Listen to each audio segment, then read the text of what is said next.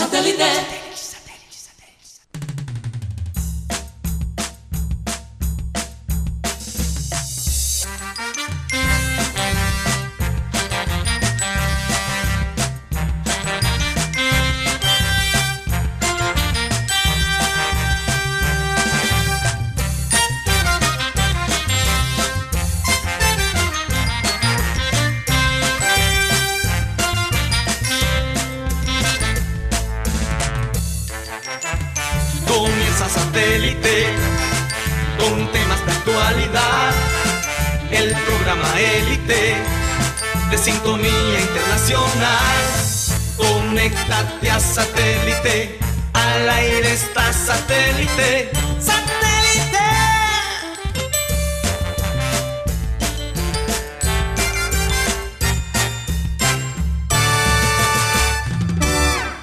Señoras y señores, bienvenidos a programa Satélite. Estamos transmitiendo desde Sistema Cardenal 1010 AM. Muchísimas gracias por estar el día de hoy con nosotros, hoy 25 de junio del 2020. Hoy cumple una persona muy importante para, para nosotros, para la gente de Satélite, y ya la estaremos felicitando más adelante.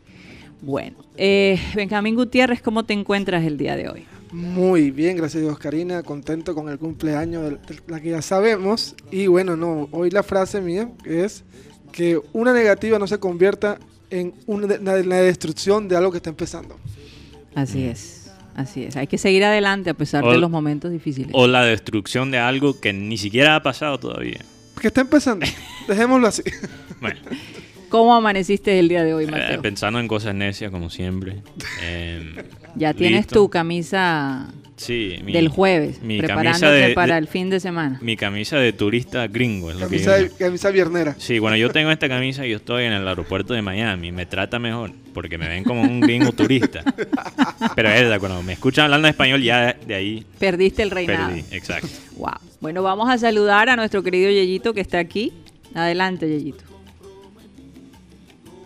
Hola tía Cari, hoy es jueves ya y me gustaría darle la bienvenida a todos nuestros amigos satelitistas que siempre están conectados con nosotros por los distintos medios de transmisión. Sean todos bienvenidos a su programa satélite. Continúa tía Cari. Gracias, Yeyito. Y con seguridad que va a tener también, va a felicitar a la persona que queremos felicitar hoy. La dama en cuestión. La dama en cuestión, sí. Como muchos la conocen. Así es. Bueno, vamos a, a saludar a la gente de producción, a Benji Bula, Tox Camargo, Alan Lara y bueno, quien les habla, Karina González. Un saludo para Ismael Fernández y toda la gente de La Nota Rosa. Me gusta ese nombre, Anota, Rosa. La Nota Rosa. Bueno, vamos a comenzar el programa con la siguiente frase. Nunca dejes pasar una oportunidad que te haga feliz, aunque a los demás no les guste.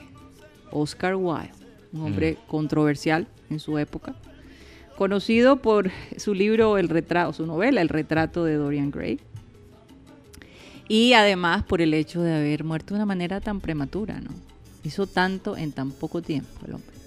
Pero era, era alguien que pensaba mucho y, y que no se dejaba eh, golpear muy fácilmente la cabeza por sus ideas. Así que por estos días, esas malas compañías que cuando tú te quieres quedar en casa y llega el otro, ay, pero no seas bobo, vamos a hacer la rumba, no escuches eso, mantente firme con tu decisión.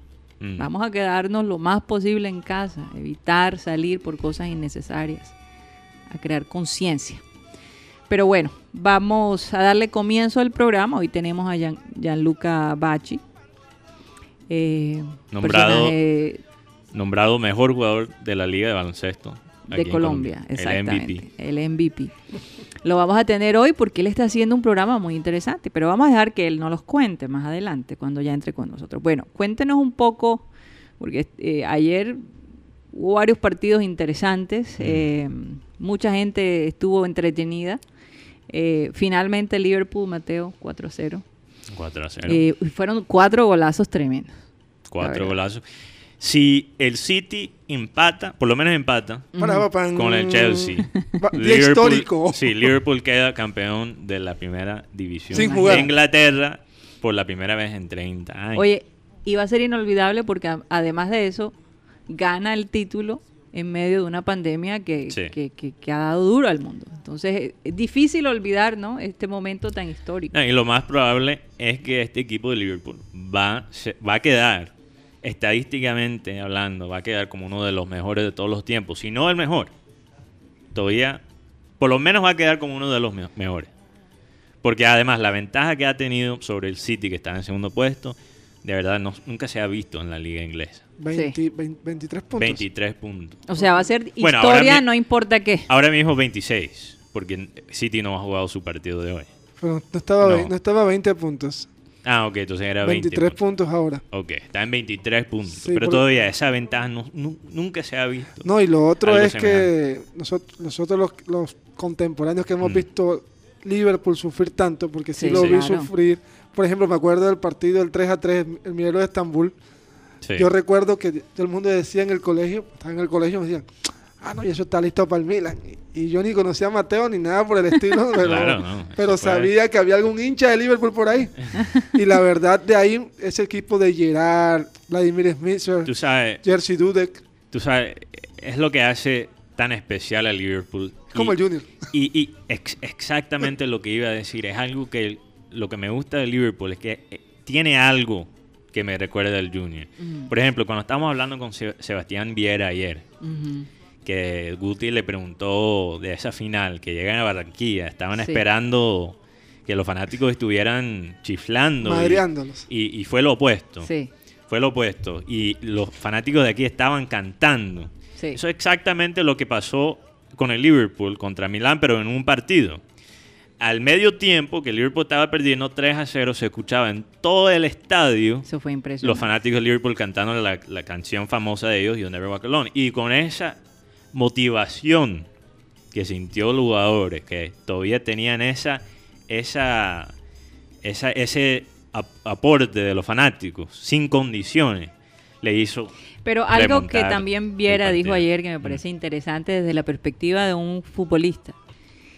Ellos, el hecho de que el estadio no esté lleno, no los entristece porque pueden imaginar la gente en casa Mm. viéndolos y aplaudiéndolos. Entonces yo me imagino que la gente de Liverpool debe estar imaginando lo mismo, ¿no? Esa, ese, ese regalo, Esa, esa alegría. esa alegría. Ah, pero no hay duda, como Viera dice, para los fu- futbolistas profesionales, lo que más quieren es jugar de nuevo. O sea, es- es- eso es lo que más aman en este mundo, muchos de ellos, Sí.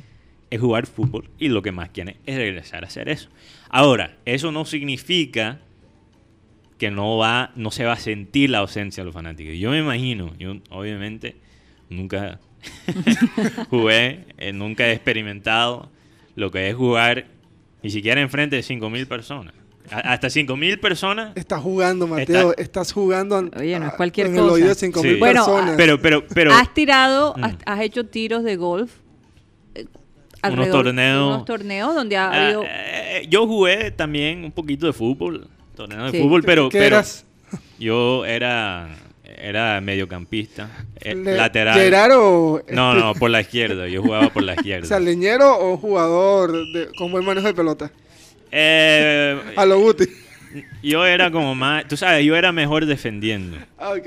mejor defendiendo. Yo trabajaba, yo era un James Milner. Carlos sudaba, yo, yo sudaba bastante, defendía, pero verdad, cuando el balón llegaba a mis pies, no servía para nada. Como, como decía Maturana, dásela al mono. Ajá. Yo era un me- medio matarife, como, como decía el gran Abel González. Eh, pero, pero yo me imagino que esa adrenalina que se siente Sí. cada, cuando los fanáticos te impulsan eh, es difícil de, de imaginar. Ent- Entonces eso no, no hay nada que reemplace eso. Eh, no hay duda el impacto, en mi opinión. Yo sé que hay algunos que quizás no están de acuerdo, que vean las cosas de una manera más fría. Sí. Pero yo creo que muchos de los mejores milagros, lo- los espectáculos del fútbol, algo tuvo que ver los fanáticos. Sí, hay- algo. Hay dos No, milagros no, que yo algo. recuerdo muy bien. Estoy de Eh, acuerdo, El 100%. triunfo de Junior ante Millonarios 3 a 3, que Ujú. en penalti ganó Junior, y el 3 a 3 con Chile en Barranquilla.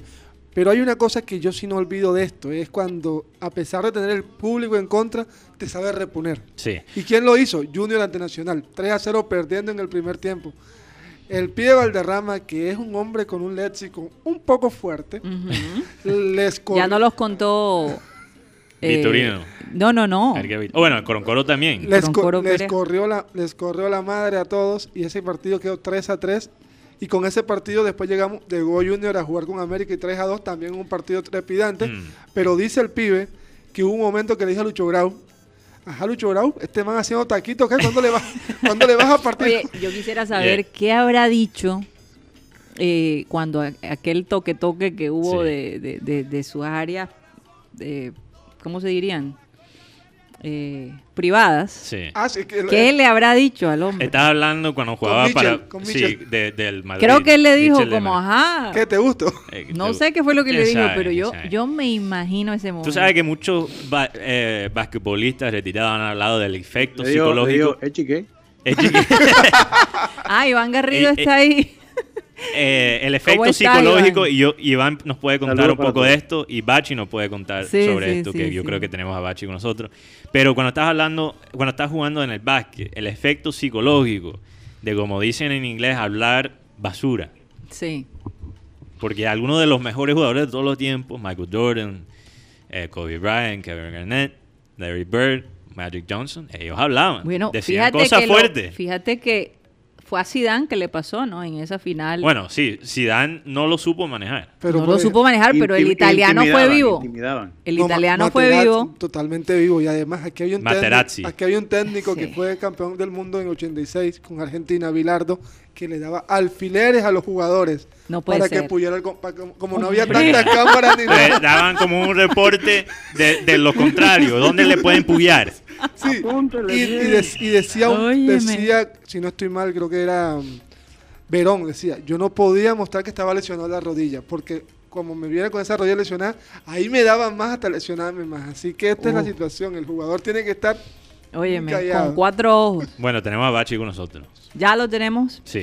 Bueno, vamos a darle la bienvenida a Gian- Gianluca. ¿Cómo estás? ¿Cómo te encuentras el día de hoy? Y además, ¿cómo estás pasando esta cuarentena? Hola, buenas tardes. Eh, bueno, un saludo a todos. Gracias por la invitación. Eh, yo me encuentro bastante bien, afortunadamente, y pues ya tres meses de cuarentena uno se adapta, Sí. hasta, hasta se amaña uno con esto. Óyeme, sí. E incluso hay gente que dice, yo no sé por qué es- eh, para algunas personas estar en cuarentena con la familia es, es, es como si estuvieran en prisión, cuando debería ser lo contrario. Bueno, es que no sabemos realmente. algunas familias son más chéveres que Porque otras. nunca han disfrutado a la familia. Bueno, eso también puede ser. Pero, Gianluca, tú estás trabajando con la Secretaría de Deportes del Distrito. Sé que formas parte de un programa muy interesante, en re- la recreación de- del barrio. Cuéntanos un poco eso, porque de verdad que nos llama muchísimo la atención. Y te confieso que no lo sabía, que estaban haciendo este tipo de programas. Y sería, sería interesante que tú lo compartieras con los oyentes de satélite. Bueno, efectivamente, yo trabajo con la Secretaría de Recreación y Deportes del Distrito.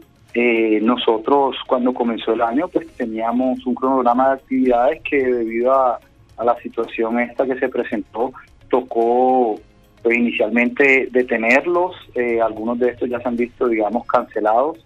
Y eh, por ende hemos tenido que ajustar eh, todo ese todo ese cronograma actualmente, inicialmente en la cuarentena, nosotros como Secretaría prestamos un servicio de apoyo eh, a la alcaldía en todo el tema de entregas de mercados. Eh, y posteriormente, hace mes y medio, desde el, desde el primero, primero 2 de mayo, comenzamos un, un programa de actividad en casa, en donde vamos eh, a diferentes barrios de la ciudad, llevamos entrenadores calificados, un grupo de, de ocho entrenadores que se ubican, digamos, a lo largo de la calle. Invitamos a las personas a, la- a que salgan a las terrazas de sus casas, eh, tomando pues todas las medidas de precaución, tapabocas, la distancia. Claro. Y eh, hacemos sección- sesiones de 40 minutos, eh, hacemos tres sesiones al día y los últimos 10 días nos hemos enfocado exclusivamente en los barrios donde se han realizado los cercos sanitarios. Entonces, Qué bueno, qué bueno. Ahora, ¿cuál sería el horario? Normalmente eh, ustedes hacen esto, eh, me imagino que se turnan, ¿no? Eh, en los distintos barrios. ¿Y normalmente a qué hora sería? Bueno, eh, normalmente las actividades, las actividades se hacen en horas de la tarde. Nosotros comenzamos, como te digo, normalmente de 4 a 6 y media de la tarde por el tema del clima. Claro. Sin embargo, hay, días como hoy donde la jornada se realizó completamente en horas de la mañana. Entonces fue desde las ocho y media hasta las 11 de la mañana. Eh, hoy estuvimos, por ejemplo, eh, en la en la Sierrita y Carrizal. Eh, Wow. Y así. Mañana, mañana vamos a la Ciudadela 20 de julio, ya hemos estado ahí en tres ocasiones. Entonces, pues la idea es básicamente brindarles eh, un momento de esparcimiento, de alegría, que puedan, digamos, pensar en otra cosa, porque indudablemente son tres meses que llevamos Mm. con, con, con, esta, con este tema del COVID que acapara absolutamente toda nuestra atención. Entonces, por, no solamente por hacer un poco de actividad física, sino también por salud mental, pienso que eh, es muy importante y hoy en día cuando llegamos a los barrios donde ya hemos ido, vemos esa alegría con la que la gente nos recibe. Entonces es bien bonito, es gratificante el trabajo. Bueno, pero pones a la gente a bailar haciendo ejercicio o más o menos cómo, cómo, cómo puedes eh, describir la, el entrenamiento. El- la sesión comienza con un proceso de activación de, de calentamiento. Todo esto es dirigido por, por profesionales de- del ejercicio, actividad física. eh, entonces, ellos realizan un, calentamiento, luego explican cuáles son los cinco ejercicios que se van a hacer y se hacen unas cuatro o tres tandas dependiendo del, de cómo estemos de tiempo, de cómo esté el clima. Eh, entonces se hacen que si sentadillas, que si fuerza abdominal, brazos, todo. Se intenta cubrir todos los grupos musculares y al final, después de esos 20 minutos, se eh, realizan 10 minutos más de rumbaterapia. me lo Rumba imaginé, me lo imaginé. Rumba Había que incluir la rumba terapia. Porque es Sí, que claro, ya. bailar de Ya. verdad que te, te alegra el espíritu. Total, entonces eso de- lo dejamos para, para el cierre y bueno, ya después se realiza la vuelta a la calma. Es una sesión eh, estructurada, diseñada, como te explicaba, por profesionales del ejercicio. No es que a nosotros se nos ocurrió poner a hacer esto y ya no. Esto es un tema eh, donde han venido trabajando diferentes personas, se estructuró la actividad y como te digo, eh, hemos tenido una gran acogida, llevamos eh, casi 6.500 personas desde que comenzamos el primero de mayo. Wow, eso es tremendo, participado. eso es tremendo. Ahora, ¿hay gente que te reconoce, Gianluca? Mm, No, no, realmente no. Pues de pronto me encuentro con conocidos, eh, gente que, eh, algún entrenador, o algún compañero, eh, pero así que me reconozcan, no. Aparte porque, como te digo, vamos con todos los protocolos de seguridad. Yo tengo Claro. tapabocas, lentes, Sí. porque eh, también entiende uno que, que hay un riesgo mayor, pero como te digo, eh, es muy, muy gratificante. Tuvieran los niños, los ancianos, todos salen a, a participar de, de la actividad. Me encanta, me encanta. Oye, de verdad que aplaudo eh, a, a la Secretaría de Deporte porque eh, eh, la iniciativa me parece excelente. No sé si Mateo y Benjamín tienen alguna pregunta, Benjamín. Yo, yo la pregunta que le voy a hacer a Gianluca es el tema de la gente, ¿cómo recibe esto? Porque me imagino que al principio todo el mundo como que, ah, ¿Y bueno, esto qué es? ¿esto qué es? Pero bueno, me dices, que- dices que 6.500 personas, ¿eso ha sido ra- Radio Bemba, como se dice aquí? O, ¿O se hace algún anuncio a través de redes para que la gente pueda estar en estas jornadas? Bueno, nosotros realmente eh, cuando llegamos al barrio, eh, 10 minutos antes, pues nosotros llevamos el, el sonido y todo, todo el equipo para realizar la actividad. Entonces hay un, una persona que también capacitada para todo este tema como de recreación eh, y, y actividad física, invita a todas las personas. eh, es bien, bien, bien entretenido. O sea, no creas que soy yo hablando diciendo a la gente, venga que vamos a hacer ejercicio. No, Eh, es, una, es una cosa bien, bien chévere, bien amena. Se hacen eh, bromas, eh, se suaviza la gente porque indudablemente a veces uno llega a, a sitios en donde la gente de pronto está molesta, eh, justo ese día, por ejemplo, ayer que no había luz, entonces o no. Entonces, eh, como te digo, es, es complejo, Son pero retos. gracias a Dios Sí. eh, ha salido todo muy bien. Mateo. Eh, bueno, Bachi, eh, eh, estoy curioso eh, sobre esto de- del, del básquet. Yo sé que eso quizás es lo menos importante ahora mismo con todo lo que está pasando en el mundo. Yo sé que tienes este proyecto para animar a la gente. Pero, pero ¿cómo está, cómo está el ánimo con, con la orga- organización de Titanes? Sí. Eh, ¿Cuál es el plan de, de mantener esa conexión con los fanáticos que, les digo, de verdad hicieron un buen, buenísimo trabajo co- conectando Sí. con, con la gente que iba al estadio? Yo, yo siempre me quedaba impresionado de ver eh, la gente quedarse por 30 minutos, 40 minutos después del partido para tomarse fotos con todos los jugadores. Entonces, ¿cómo, cómo- ¿cuál es el plan? ¿Cuál es eh, la meta para, para no dejar que, que se caiga esa, esa pelota? Bueno, eh, la organización de Titanes eh, está, vamos con todo este año. De hecho, la semana pasada tuve una conversación larga con, con el presidente del equipo, donde me, me comentó eh, los todo el proyecto para este año, que indudablemente no va a ser lo que se tenía pensado por, por toda esta situación. Sin embargo, eh, ya está definido lo que va a ser Titanes 2020, ya está definida la nómina. Eh, también eh, contamos con, con la suerte que el Ministerio del Deporte va a apoyar este año el baloncesto. Qué bueno. Qué bueno. Entonces, eh, pues ya es un prácticamente un hecho que tenemos torneo. Eh, Eso va a es ser una sin buena público. noticia.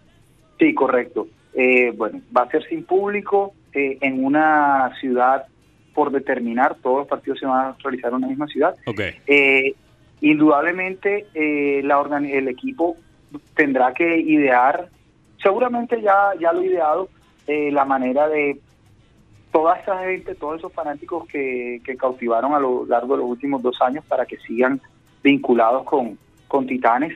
Eh, Titanes tiene su canal en YouTube por donde Sí. van a pasar todos los partidos este año, entonces eh, seguramente así como está el- esta opción del- de los partidos por YouTube, eh, se realizarán otro tipo de, de estrategias para, para mantener a, a la fanaticada ahí pegada. y, pues, Informada, sí, claro que sí. Oye. ¿no? Me respondió, la, me respondió la pregunta antes de yo preguntarla, porque yo quería saber si se podía transmitir algo de, de, de eso por, para verlo. Tú sabes, yo estoy aquí en Miami, me gustaría ver esos partidos para criticar, no mentira, para poder, eh, a- para poder eh, disfrutar pues de los, de los Hombre, titanes sí, que, y además que, ahora se pueden ver en cualquier parte del mundo. No, no, no. Y, ellos ya lo tenían el año pasado. Sí, la- eh, buenas transmisiones. La verdad, Sí. lo- algo que me, me gustó mucho es que el profesor Tomás Díaz el profesor- es el técnico de la Selección Atlántico. Sí. Entonces, Mm. ahora viene la, la Unión Titanes Selección Atlántico porque va a manejar jugadores jóvenes y los puede ir probando en Titanes. Bueno, eso sí. Y, y Bachi, yo me imagino que, que la nómina va a ser más,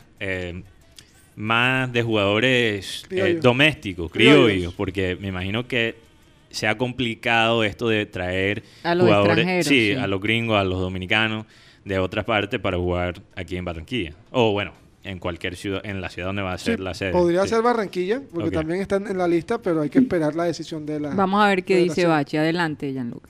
Eh, bueno, no, hasta ahora todavía se contempla el, los tres extranjeros por equipo. Ok. Ah. Eh, te puedo hablar de Titanes, ellos tienen la firme intención y dentro de los planes está que en la nómina van a haber tres extranjeros. No sé si americanos o de pronto latinoamericanos, pero van a haber tres. Y los otros nueve jugadores son jugadores, algunos que ya estuvimos en las temporadas anteriores y eh, un par de jugadores nuevos que llegan al equipo, jugadores de, de talla nacional de Selección Colombia, por lo que eh, vamos a tener una nómina aún más fuerte de, de la que tuvimos el año pasado. Bueno, me parece. los titanes sí. están practicando en el Elías Chewin. Sí, Sí. ahí juegan. ahí No, juegan los el ambiente de ahí es Y increíble. las prácticas también, las prácticas también son allí, ¿no? Pero bueno, en estos momentos no, porque todos los escenarios deportivos de la ciudad se encuentran cerrados. Cerrado, sí. No, no hay, no es posible la práctica ni individual ni colectiva. Por ende, cada jugador eh, le toca pues buscar la manera de, de mantenerse en Mm. forma. Sí, Iván, aquí en Barranquilla ni siquiera se puede jugar ping pong. Eh, La vaina está, No, ima- imagínate, la cosa está grave. Está, está grave. está grave. Gianluca, gracias por estar con nosotros. De verdad, nos quedas debiendo el video de los ejercicios, que me, me gustaría pasarlo para que la gente se dé cuenta que, que- que en efecto se está llevando a cabo y para motivarlos a que, a que participen cuando ustedes lleguen allá con su entusiasmo. De, de- de todas maneras, eh, estas actividades que de las que hablamos eh, las cuelgan constantemente en la página de la Secretaría de Deportes en Instagram, es Perfecto. SEC Deportes BAQ. Ahí constantemente se pues, están videos y, e imágenes de, de este, de este Por, por programa. lo, por lo menos te prometemos que te vamos a ayudar por YouTube. Yo creo que me voy a tener que ingresar. Me estoy engordando un poquito aquí en cuarentena. Demasiado sí, domicilio. sí, sí, sí, sí. Mucho, muchas galletas, muchas, Mucho eh, está, está difícil la vaina, está difícil. Butifarra con galletas. Butifarra, Ay, Dios no, mío. no, me- no, Bueno, tampoco, Gianluca, tampoco. muchas gracias, de verdad, mucha suerte en esta iniciativa. Estamos muy felices de que estés contribuyendo a, a la gente, eh, llevando un poquito de alegría, ¿no? En, en medio de, de momentos tan difíciles. Yo creo que pronto vas a ver a Guti y yo allá haciendo rumba terapia. Me provoca Atox. Yo creo que yo me cualquier novedad, cualquier novedad, déjanoslo saber para anunciarlo acá en el programa con mucho gusto, ¿ok? Perfecto, muchísimas gracias y nos hablamos en una próxima ocasión. Listo, Muchas gracias, gracias a. Bueno, vamos a un corte comercial y ya regresamos. Regresamos a programa satélite. Recordarles que estamos transmitiendo también a través de Sistema Cardenal 1010 AM, también por el TDT, allí nos pueden escuchar, y por las plataformas digitales que muchos de ustedes ya conocen.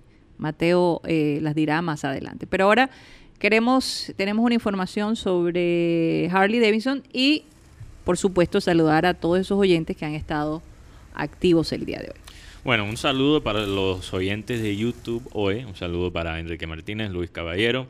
Silvio González, aquí, bueno, Silvio me felicita. Él sabe que soy fanático de Liverpool, como lo saben muchos oyentes de satélite. Sí. Eh, y él dice, pero para él que la liga inglesa es muy aburrida.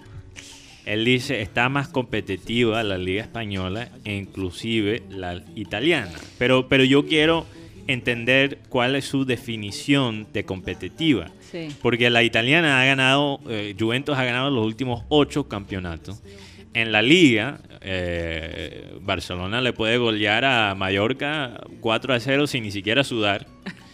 Entonces yo, yo quiero saber cuál es, eh, cuál es su definición de competitiva. criterio. Su Sí. criterio, porque mira, fíjate que Liverpool no tenía ni una derrota, ni una derrota. Y el- la primera derrota fue contra el Watford. El o sea, el peor equipo de la liga prácticamente. Fíjate. Entonces, eh, eh, eso es lo que yo digo.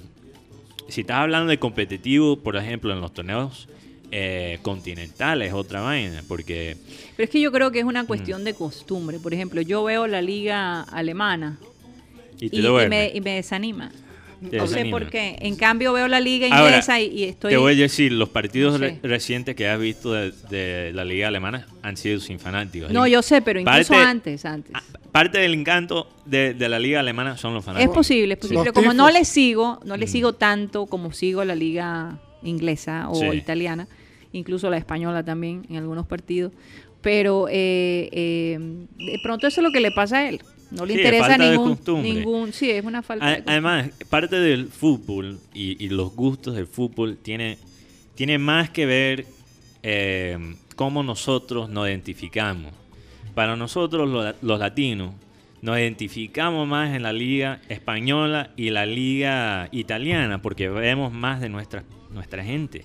Eh, hay más colombianos en la liga española normalmente, más colombianos en la liga italiana. Y además, en general, se, ahí juegan mucho más jugadores latinos Y ha rendido mucho realidad. más en Italia y en España que en Inglaterra. que en Inglaterra. Ahora, eso está empezando a cambiar. Se ha mejorado En- en- bastante. ha mejor, esa parte ha mejorado, mejorado. Antes ni siquiera se veía jugadores españoles en Inglaterra, en los 90. Ni siquiera españoles. tal. Italianos muy pocos. Italianos muy pocos también. Desde Bueno, Gianfranco fíjate. Sola. en Uno de los pocos en esa época. Entonces, Y yo, yo creo que es una cuestión de gustos. sí, es, es es una cuestión, cuestión de de gustos. Pero, pero es, eso de, de ser menos competitiva, no comparto esa opinión. Yo, yo creo que la liga inglesa en este momento es la más competitiva. Y no Mm. Es la más competitiva. Y no solamente por el, por, la, por el fútbol, sino porque tienes 6, 7 equipos que pueden pelear un título. Sí. Sí. En cambio, en Yo España, también estoy de acuerdo con eso. Tienes El- tres. el Bar, Real Madrid y Barcelona. ¿Verdad, Porque Guti? tengo un comentario sobre la, el la liga, la liga inglesa es mucho más Ah. fuerte que la liga española, me parece a mí. La Ah. liga inglesa, por lo menos, eh, como Sí. dice Guti, tiene mucho más equipos eh, de jerarquía, con potencia, con excelentes jugadores. Y España nada más tiene tres equipos que manejan eh, casi todo el torneo Y el VAR. en las primeras puntas. El Barça, el Real Madrid y el, Y el Villarreal. VAR. Bueno, el VAR decide quién es el título, No, básicamente. y lo otro, por ejemplo, en la liga inglesa hay crecimientos de equipos como por el Wolverhampton. Sí, sí. Raúl Alonso No, Jiménez, y- un jugador que de verdad me tiene impactado, sobre todo con la dupla que hace con Adama Traoré. Oye, Mira- mira oye, lo que pero- pasó- Pero, pero aguanten los comentarios No, no, para, saludar a los que- oyentes. pero esto es un ya tema- están cogiendo como fuerza. Es, un tema interesante. Y, y- y gracias al Silvio. No, pero yo opino. Eh, gracias a Silvio, gracias a Silvio lo estamos tocando. Entonces, por eso le que- quería dedicar un poquito de tiempo. un toque, un toque, un toque, toque. Un toque, Un toque, toque. eh, sí, Un un abrebocas. intercambio. Lo último que quiero decir es Sí. que, eh, sí, si tú miras España, tres equipos básicamente. En Alemania, uno y medio. Uno y un porque, cuarto. Porque eh, quizás uno y un cuarto. Porque ¿cuándo fue la última vez que ganó Dortmund? Hace uf, ya- 2012, ¿no? ya 2013 creo, 2013, o sea, ya hace casi una década que, Claro. que domina el Bayern.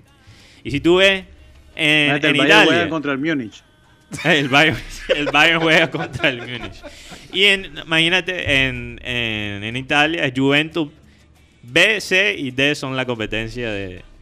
O sea, Bueno. o sea, el equipo juvenil de Juventus es la competencia de... Juventus. Primavera. Ah, Juventus Primavera. Ahora, este es el, el primer año en mucho tiempo que hemos visto el, Lat- eh, el Lazio tener algo de chance. Lo más cercano fue el Napoli el año pasado. y nuestro equipo también va muy bien. Sí, y bueno. El equipo Atalanta tiene, va muy Atalanta, bien. bueno, Atalanta está interesante para la Champions, pero para la Liga ya... Es Ok. complicado. Bueno, cambiamos la página. Eh, un saludo para Cristóbal Rivero, también Rafael Benítez, que... Saluda, Joder, qué, profe. qué honor tener al, al profesor Rafael Benítez con nosotros como oyente, uno de mis técnicos favoritos.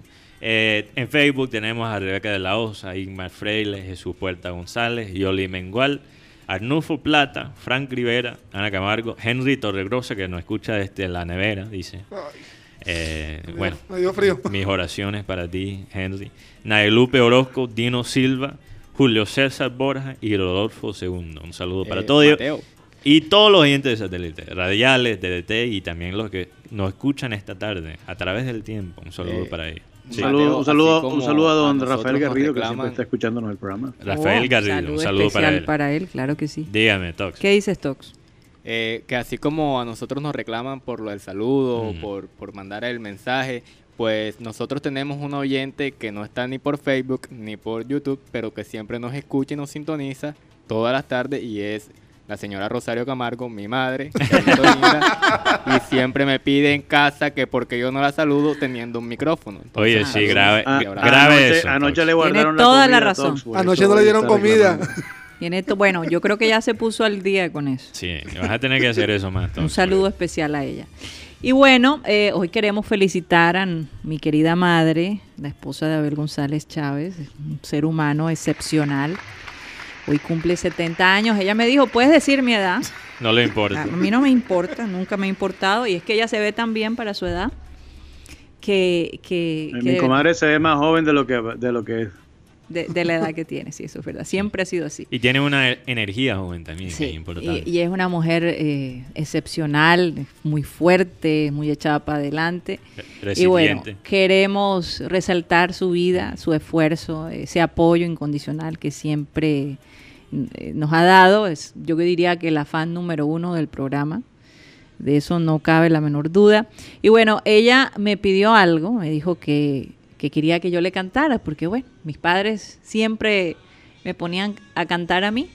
De- era algo que me gustaba, pero les confieso que hace mucho tiempo que no canto. Estaba fría. Entonces Vamos hice un esfuerzo. hice- no, no, no, hice un esfuerzo muy grande, pero decidí, decidí hacerlo al final del programa en la hora, en la media hora digital. Eh, pedirle a los oyentes que tengan un poco de, que no sean tan agudos en la crítica. Esto es básicamente un reto que mi madre me ha hecho. Y bueno, eh, después de tanto tiempo sin, sin practicar y sin cantar, hice un esfuerzo muy grande, quiero que lo sepan.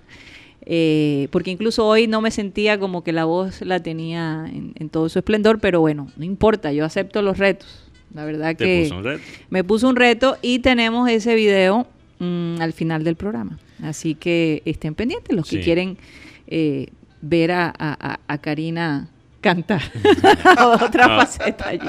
Feliz cumpleaños a mi querida abuela Ingrid. Que Dios la bendiga. Sí, conocida como Mimi Sí. en, en nuestra familia. No, y, y sé que todas mis hermanas Sí. y, y mis sobrinos y los, los yernos están allí pendientes y le mandan un, un abrazo. Esta noche vamos a tener una fiesta virtual y es virtual, que no me vayan a pensar que es que...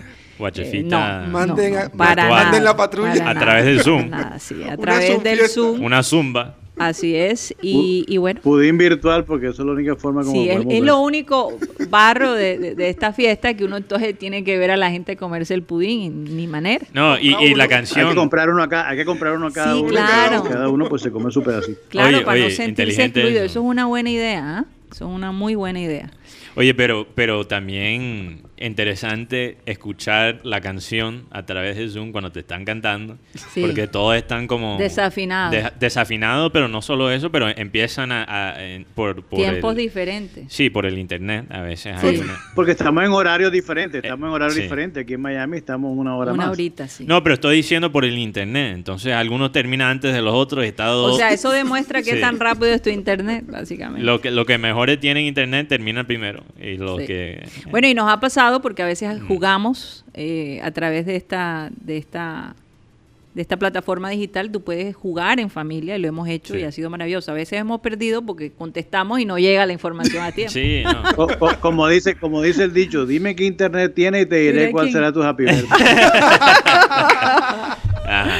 No, Así es, y, güey. y- y la verdad es que e- esa es una ventaja que, que tienen nuestros familiares allá en los Estados Unidos, ¿no es justo? Tienen un buen tenemos internet. internet, Y, por- colombiano. y no se les va la luz. No, No se se va. va la Aquí luz. solamente, aquí solamente tenemos mil gigas. Mil gigas. Ay, Dios. Bueno. No- nos, quebró los ojos ahí. A- a- aquí, aquí hasta puedes tener el más rápido, pero no, no, Yo creo no, que no se siente tan rápido. Tenemos el más rápido realmente aquí en el estudio y, y- y bueno, pero Y la, verdad nos, nos ha, pero nos ha funcionado. No ha funcionado. Yo- aquí yo- en el estudio no Yo funciona. les en cuento, casa quizás. les cuento menos. algo sobre el tema de ayer, de la Mm. energía. Sí. Esto, pa- yo le digo algo y esto es una buena señal para la nueva empresa. Porque este daño podría estar durando dos y tres días. Y en menos de tres horas ya estaba listo el, el arreglo del daño. Eso es cuando... Bueno, tú- tú sabes aparentemente cuando un- hay un restaurante que de pronto hay un incendio y no o sea y, y la policía no eh, no entiende de dónde viene el incendio ni por qué y se dan cuenta que el mismo dueño Lo que- es lo es el que, que, que- que crea toda esta vaina para la plata de Por de- cuestiones de seguro. de- por cuestiones de seguro. Eso me recuerda a eso eso me recuerda No, y, lo que daba más risa era que se estaban tirando la pelotica a todas las empresas. Mm. Sí. Electricaría dice, yo no fui. Entonces decía la otra empresa, no, yo, yo tampoco fui. Entonces hasta que... Pero les digo algo sobre qué me impactó de esto. Mm. Que el mismo gobierno nacional se, se puso en, en- en pie para que esto se arreglara, porque de verdad, sin agua, sin luz y sin poder salir, como decía un compañero, los Juegos del Hambre empezaron. Eh, Es que la cuarentena sin la cuarentena sin luz y sin y sin agua, que yo no entiendo, no la entiendo. Sí no sin luz, sin agua, pero Gianluca estaba haciendo ejercicio allí. O sea que les todo recreó tapado. el momento. Todo tapado. Imagínate. oye pero difícil después Quedaron sudados por tres días. Sí, pero difícil hacer la rumba terapia, llegar a la casa todo sudado y no tener, no tener agua. Difícil eso. Bueno, Sí. eh, también tenemos... ¿Cómo te quitas esa terapia de encima? Oye, sí. Eh, como te- eh, una Hay que esperar diferente. hasta que el agua llegue. Eh, también tenemos una nota de Harley Davidson. Barranquilla, que hay un 25% eh, para las compras de los clientes. Y bueno, con un adicional de 5% para los clientes que visitan en su día de pico y cédula Eh, esto es para toda la mercancía general. Entonces pueden contactar a Harley a través de la cuenta oficial de ellos que es arroba HarleyBAQ. Y también pueden contactar a través del WhatsApp 313-674-9912. Pueden visitar la tienda en sus días de, de pico y cédula, sean responsables. 6 y 7 hoy. Eh, ¿tú, tú eres 7 hoy. No, hoy es 6 y 7. 6 y 7 hoy. Bueno, hoy es mi día, entonces puedo visitar a Harley. Eh, Harley Davidson Barranquilla queda en la carrera 51, número 7636, sector Alto Prado. Y esta, este descuento de 25% o 30% si visitas en persona es hasta el 30 de junio. O sea, De este mes. hasta el martes. Hasta el martes. Todavía, fa- todavía hay tiempo. Todavía hay tiempo. Ah, Bueno, bueno, hoy es. Fíjate que este fin de semana es difícil ir en persona porque hay toque de queda para el puente, ¿verdad? Sí. Entonces, bueno. Por favor. Pero lo bueno es que también hacen compras a domicilio. Entonces, no, y, pueden- y la ley seca es, es bastante extraña. Es seca. Creo que es de 9 de la mañana a 5 de la mañana de cada día. O sea que tienes como 3 horas de- entre las 5 y las 9 de la mañana nada más puedes comprar licor. entre las. 8. Entre, güey, ¿cuál- repite o la sea, hora. es el de horario. 9 de la mañana. eh, eh, eh, 9 de O la mañana el hasta las horario que no 5 tiene de la la mañana seca. del año si- de- del Ah, día ok. siguiente, no del año. Entonces tiene. Puede tienes- ser el mes siguiente. Ok, Tres. entonces tiene 6, 7, 8 de la mañana para tomar. Pa- Para comprar. Para para comprar. comprar. Para Sí, el comprar. alcalde dijo tienes que madrugar. Ah, bueno, unos huevos Tienes fritos que y... madrugar. Ok, está bien, me parece Compra el bien. desayuno y te compra de una la botella. Iván, por favor, la idea es que la gente realmente no tenga chance, ¿no? Para que Digo, la esto no de cree... aceite para los huevos. Ah, Ah, ya, ya, ya. Oigan, eh, la NBA, ustedes saben, eh, de básquetbol de los Estados Unidos, la Liga de Básquetbol, eh, que planea regresar el 30 de julio, eh, aparentemente le está dando a sus jugadores unos anillos que según el productor puede seguir de cerca los datos de la salud de sus usuarios y hasta pronosticar quién los usa eh, y si está presentando algunos síntomas del coronavirus, algo interesante. Yo, yo no sé, eh, parece que estos anillos pueden estar alrededor de los 299 dólares. Claro que los anillos que estamos mostrando ahora mismo eh, no son los anillos, señor productor, porque estos son los anillos que se ganan cuando, cuando ellos ganan lo- los campeonatos. Hay unos anillos específicos que yo me imagino que determinan la, eh, la temperatura de la persona, eh, la, respiraci- la respiración, todo ese tipo de cosas y, y parece que se los va a dar a cada uno de sus jugadores. Así que eh, un adelanto científico muy interesante. Vamos a ver si esto de verdad va a funcionar. Sí, Me los, imagino. anillos, los anillos están fabricados en titanio y, y miden varios de los patrones de los organismos, o sea, entre ellos la temperatura, la actividad Sí. cardíaca y además de- eh, van conectados al celular de cada uno ¿no? y conectados a una red de la. NBA. Que es casi como los estos eh, reloj, ¿verdad? Que están conectados al- a, a tu celular y que pueden determinar, eh, por ejemplo, si duermes profundamente o no en una aplicación. Me imagino que esto será algo, manejarán una tecnología muy parecida. Pero me parece una nota interesante. Esto se fue porque, sí, esto se hizo, Karina, porque eh, eh, uno de los, de, de los ejes, bueno, de la, de la reactivación de la economía y uno de los ejes de aquí en los Estados Unidos es el basquetbol, Claro. del deporte. Entonces, como, como pilar de un, del espectáculo que es la NBA, pues como ellos planean reunirse la nueva temporada en lo que ellos le llaman la burbuja de Disney, en Mm. Disney World Orlando, eh, van a implementar este tipo de cosas para mantener un control bien estricto sobre los jugadores, eh, sobre todo que van a estar bien concentrados en, en esto, en este Disney. Entonces, por, para eso eh, decidieron hacer este, este sistema que es cómodo para el jugador de básquetbol y puede, y puede utilizarlo cuando esté jugando. Oye, Así bueno, es. muy buenas Oye, noticias. este, este Orlando Camargo dice, oye, díganle a Garrido que aquí eh, el internet eh, puede que sea mil gigas, pero aquí tenemos data ili- ilimitada. Sí, Pero, que no lo tenemos aquí en Barranquilla. sí, pero Orlando está en, en Estados Unidos. Orlando está en Yo creo Orlando. que, exacto, pero yo creo que él piensa que Iván Garrido está acá en Barranquilla. Orlando, él está en Miami. Lo que pasa es que Yo eh, estoy en eh, Miami, sí. eh, eh, no es lo mismo hacer una transmisión por tu celular con la data que, que- que usar pues el internet de casa. Siempre va a ser mucho más fuerte. Yo quería, Claro que sí. perdón que cambie un poquito el tema. Bueno, tenemos, yo creo que a- vamos a tener a Tony Avendaño, estaba pidiendo entrada. Sí. Pero rápidamente, Me imagino que Tony debe saber mucho de esto. mucho de esto y, y podemos seguir hablando de esto, pero Sí. quiero aprovechar para hablar de un tema muy importante que es el fútbol femenino.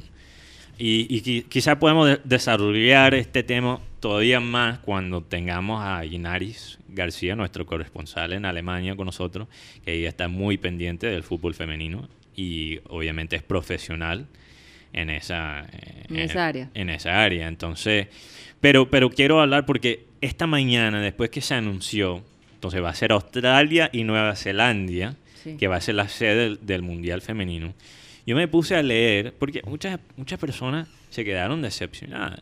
Pero, pero yo, de verdad, Se quedaron decepcionados porque Colombia no lo consideró. no lo consideró, porque se quedó a dos. Porque Sí. los últimos tres eran eh, Australia y Nueva Zelanda, Japón y Colombia. Ahora, es que Japón... si en Colombia no le paran bola al fútbol femenino. Pero espera, espera. En Japón, Japón se salió. Brasil también estaba entre los cuatro y Brasil estaba entre los cuartos y, y antes de, de FIFA llegar para examinar los diferentes países, Brasil se. Declinó. Japón se sale hace poquito, yo me imagino por todo lo que está pasando en Asia y ya tienen, ya están tratando de hacer las Olimpiadas el próximo año que ni siquiera eso se ha confirmado todavía, todavía está complicado e- ese tema. Entonces, imposible pensar ahora mismo en un mundial femenino.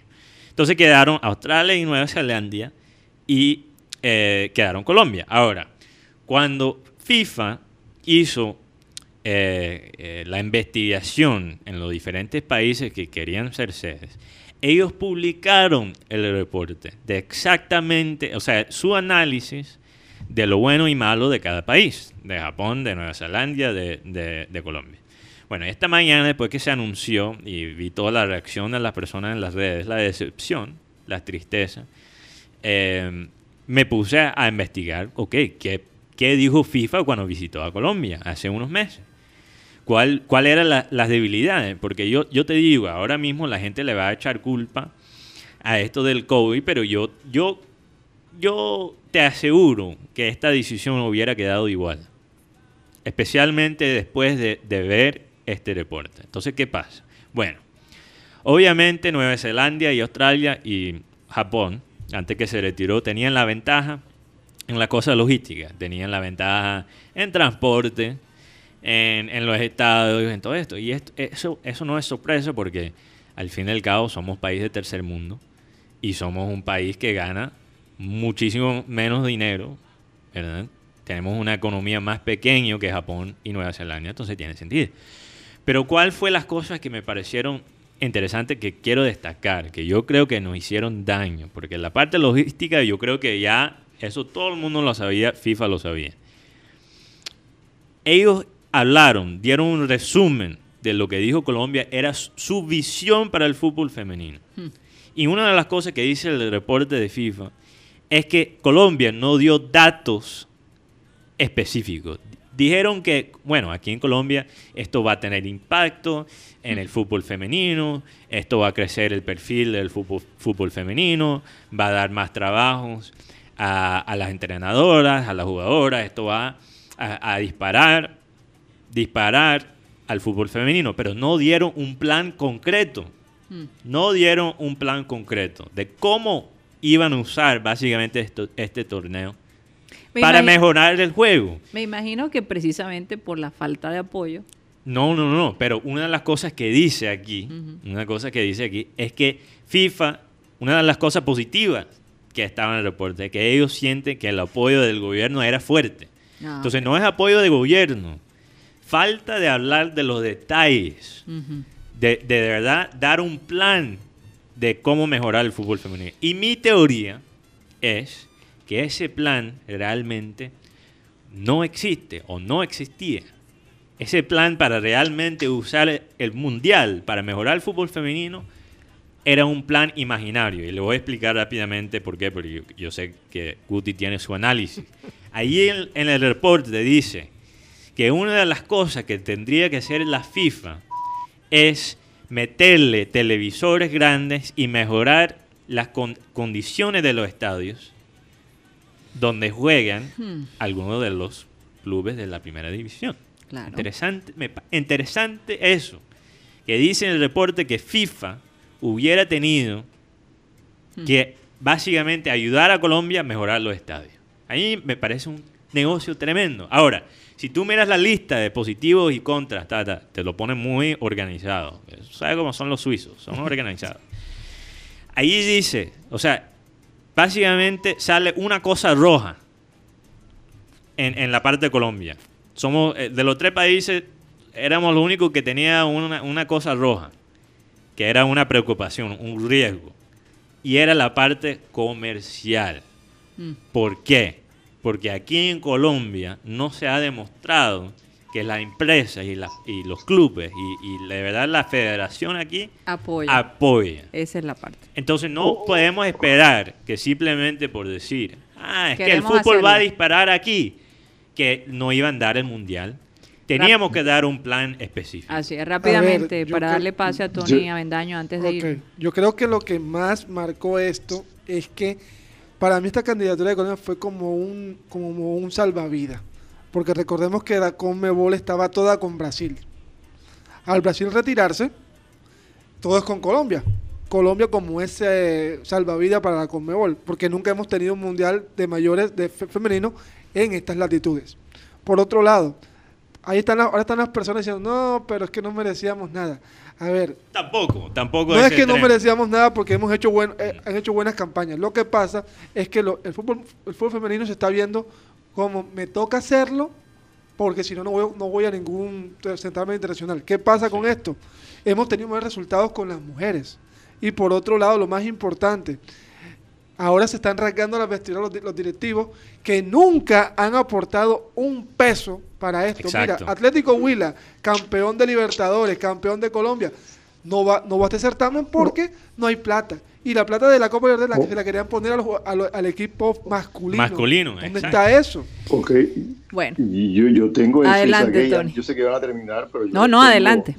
El, el- el- ¿Cómo se llama? El Wikileaks, pero eso tiene un nombre, el FIFA Leaks. ¿Ustedes saben por qué Colombia no ganó la, hoy eso?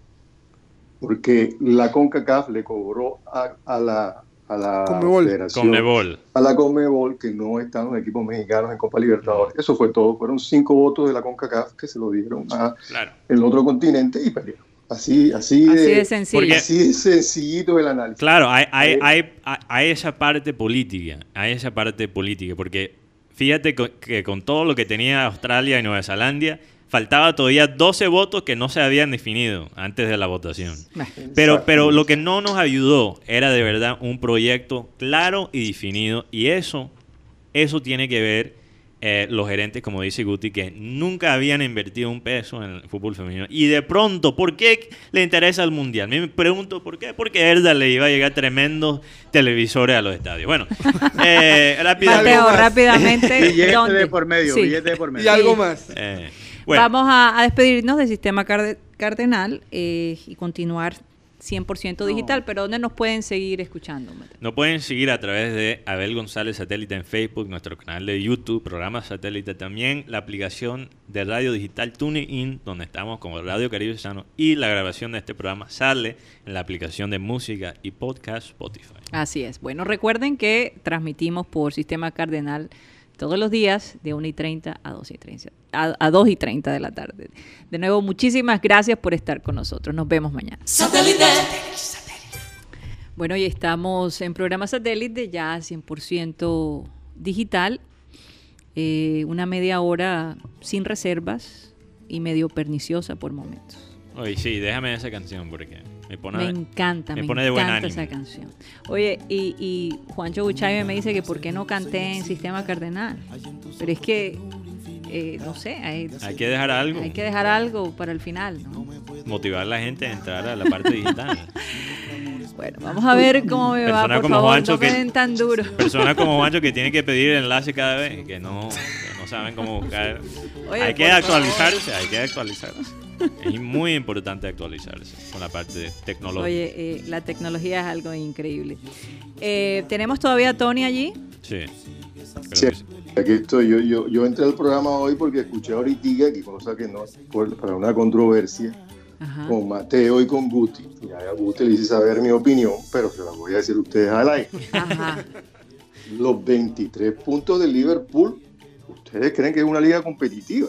Yo no creo. Yo no Ay, creo que hay una liga competitiva con un equipo que lleve 23 puntos, que sí es la mejor liga organizada, sí, que es la mejor liga con la televisión, sí, que es la de el marketing, sí, que es la liga donde los hinchas se comportan bien en el estadio, sí, pero una liga de 23 puntos de diferencia. Pero eso es pienso- una temporada. Eso No, nunca sí. se ha visto en la historia de, de- de la Sí, liga. exacto. Nunca Y se por ha visto. otro lado, Tony, ¿cuál es tu equipo favorito de la liga si es que la sigues? Chelsea. Chelsea, Ah. ¿verdad? Bueno, yo también ahora mismo, ahora que empezó el Tiene sentido ahora. To- Tony, Tony, es que tú me das un aire de, de Chelsea, no sé, no sé cómo explicarlo. un, la- un lamparismo. Pero Ah, Mateo se la sabe toda. Él es londinense, él es do- londinense. A ver, Tony, Tony, yo también ahora mismo soy, ah, eh, bueno, falta que dos horas, menos de dos horas. Por lo próximo dos horas también soy fanático del Chelsea, porque están jugando ahora mismo con el City. Vamos a ver lo que pasa, vamos a ver lo que pasa. Pero, Ahí pero viene todo. yo, yo no, no estoy de acuerdo, Tony, aunque Liverpool lo gane este año por 23 puntos, 25 puntos, no importa. Si tú miras, eso demuestra, porque Liverpool no ha ganado el título en 30 años. Después tienes a, el Leic- o sea, e- e- ese milagro de Leicester, City, Sí.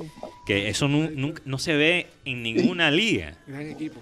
Y yo, por ejemplo, yo soy de las personas que, que Mm. pienso de tanto fútbol que uno ha visto. Tampoco estoy tan viejo, pero sí he visto bastante fútbol a lo largo de estos años. Y yo pienso que una liga que, bueno, que la gane el Leicester City, que de pronto la gane el Southampton y que después la gane el Chelsea, que después se reparta entre los, todos los Ajá. equipos.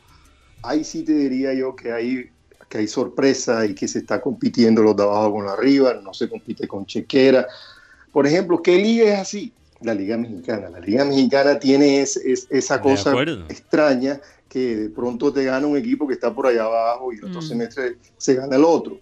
Mm. Eh, yo pienso que ver las ligas, la liga española, la liga italiana, bueno, ahora tipo, tú hablabas ahorita de un equipo que, que es el Atlanta que está jugando muy bien y juega mucho buen fútbol, además, pero es muy difícil porque se vuelven, bueno, la liga, la MLS también tiene eso, aunque últimamente hay tres equipos que están mandando. Sí, Pero pero, que eso eso- de la MLS tiene más por el sistema de ellos, no tanto por la Es- calidad de es- los equipos. Exactamente. Entonces yo de pronto es por lo, voy por- lo, lo veo por ese lado, ¿me entiendes? Donde eh, todo el mundo esté motivado para ganar y, y- y- y la- los del descenso sean diferentes. Y eso es lo que de pronto motiva al espectador a sentarse el sábado y el domingo a ver tres, cuatro partidos de fútbol, la competencia. Pero imagínate un equipo que lleva 23 puntos, eh, todo el, y va a ganar el próximo año. Yo creo que si no se desarma, que yo no creo que sea el, el hecho, lo desarme, eh, va de pronto a ser campeón nuevamente porque es un equipo que juega demasiado bien, pero ¿y, Sí. ¿y dónde está la competencia? Pero- Sí, pero, Tony, no la veo. Si tú miras, si tú miras, este- esta vaina de tener, ahora mismo no hay duda que los dos mejores equipos eh, son Liverpool y City. Y han básicamente las últimas dos temporadas dominado la liga. Porque incluso Liverpool, que perdió la liga por un punto el año pasado, fue en términos de puntos el mejor equipo en segundo puesto de todo el tiempo en el fútbol inglés. Entonces, eh, pero, pero lo que se está viendo estos dos años con el Liverpool City, nunca, nunca se ha visto. Es la primera vez que pasa. Y incluso si tú miras, mira lo que ha hecho, la inversión que ha hecho tu equipo, Chelsea. Con, solo un verano, yo creo que ya yo pondría a Chelsea en esos primeros tres. Mientras que si tú miras a, a lo que toca en, en la liga alemana, la liga española, la liga italiana, para vencer al mejor equipo o los mejores dos equipos, es muchísimo más difícil. Porque lo que pasa es que en la Inglaterra, por la televisión, ¿ok? un equipo que termina de 20, en el puesto 20 de, de Inglaterra, gana más plata que un equipo de, de puesto 10 o 9 en España. Esa es la realidad. O en Italia. O sea, están Esa es la bien, realidad. están bien equilibrados. Pero otra Están cosa, mucho más equilibrados y hay más equipos que juegan buen fútbol, en, en mi opinión, a mis gustos, en la liga inglesa. hay, mila- hay milagros, hay milagros futbolísticos, por ejemplo el del 2017, donde el Mónaco, un equipo con buenos jugadores, pero no con la chequera que tenía el, Pero el, mi- el PSG. No Y- con la chequera, pero con algo muy parecido. Sí, pero no, no el super che- la super chequera del- de, los árabes, pero un equipo jo- joven que jugaba fútbol y que tenía como estandarte al señor Radamel Falcao y el crecimiento de Kylian Mbappé. pero todavía Pero- pero tremenda había, chequera. había mucho talento, había mucho talento. Demasiado talento en ese Sí. equipo también. Bueno. Eh, cambiando de tema. Lo sentimos, lo sentimos, lo sentimos. No, no, no, a mí, tú sabes que a mí me encanta oír hablar de fútbol, Hablando de, temas, hablemos de la Liga Coreana. No, no, no. No, el- el no béisbol se les coreano. olvide, no se les olvide que yo crecí Joder, en yo- un ambiente de fútbol. Joder, yo tengo olvidado la liga coreana de béisbol. Tengo que meterme de nuevo. Y además me tocó una familia. Mateo, seguimos entre los cinco. Sí. Me tocó una familia de mucho fútbol también. Sí. Entonces, bueno. Eh, pero yo quería aprovechar que Tony está aquí para que nos hable un poco de tecnología. Eh, no sé si viste lo de, escuchaste lo de los anillos estos que, que la NBA va a utilizar para sus, sus jugadores. Sí, Eh, sí, sí, sí, sí. ¿Qué otras cosas has escuchado tú que vives en, el, en, en Silicon Valley eh, que sea novedoso por Yo, estos por días? ejemplo, he visto, por ejemplo, que dentro de eso, no sé si lo, hemos- lo hemos hablado aquí, el app de los teléfonos, del, tanto del Android como el Apple, que yo pienso que en unas semanas ya va a tener, el, te va a detectar si tienes el virus, si tienes fiebre, si tienes algo, no sé cómo van a hacer, pero eso ya está caminando hace rato. Ujú. E inclusive ayer estuve en un sitio y hay una cámara de, estuve en una oficina del gobierno Ujú, y hay unas cámaras que son como esas de los aeropuertos que detectan metales. Sí. Pero tú al entrar, eh, tú tienes que bajar el app de la, de la oficina y el app te da eso del, te mira la cara y app refleja la información tuya en una pantalla y ahí te dice si tienes fiebre, eh, si te, tienes algún, si ya te tomaste la, ya ellos tienen contabilizado si te hiciste la prueba, no, ya yo me la tuve que hacer por cuestiones de trabajo. Sí. Eh, Esas son cosas que se están haciendo y yo pienso que el mundo va a girar. La gente de pronto en el año 2001, que no estuvo en la septiembre 11, donde el mundo también tuvo un cambio tremendísimo, Tremendísimo, en seguridad sí. en muchas partes. Yo pienso que vamos para eso. Obviamente que estas compañías van a controlar la información y va a haber muchísima información eh, confidencial andando por ahí. Eso de pronto no, no, no va a ser lo correcto pero creo que el mundo va para allá y está, está lo de los anillos. eh, tengo alguna información que no puedo dar, pero de sobre lo que van a hacer en algunos aeropuertos. Eh, hay muchísimas cosas que se están haciendo y van a estar en semanas, no en años. O sea, que ya vienen y van a estar ahí. Sí. Eh, inclusive anoche vi que hicieron una actualización del sistema operativo de Apple. Nuevamente algo en- que no sucede en meses, ya lo hicieron en semanas, creo que la semana pasada se actualizó y nuevamente la actualizaron en la noche de ayer, algo que uno debe tener muy en cuenta, porque cuando hacen esas actualizaciones es que están trabajando en algo muy grande, de un, Ujú. de un momento a otro, ¿no? Sí. Y no, hay un tema que vamos a manejar mañana con Cyril con que Cyril Gables, Sí, Coral Gables, Coral en Gables. la Florida. Cyril Gaydos, eh, que no me quiero adelantar, pero yo sé que tú debes estar muy enterado y es precisamente, eh, yo creo que Apple le va a hacer un, un jaque a Facebook y a Google. Eso, de eso vamos a hablar mañana y le vamos a explicar por qué.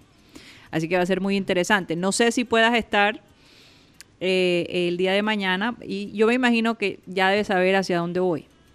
Sí, claro, sí sé a dónde va, sí, claro. que Yo sí. sí estoy perdido.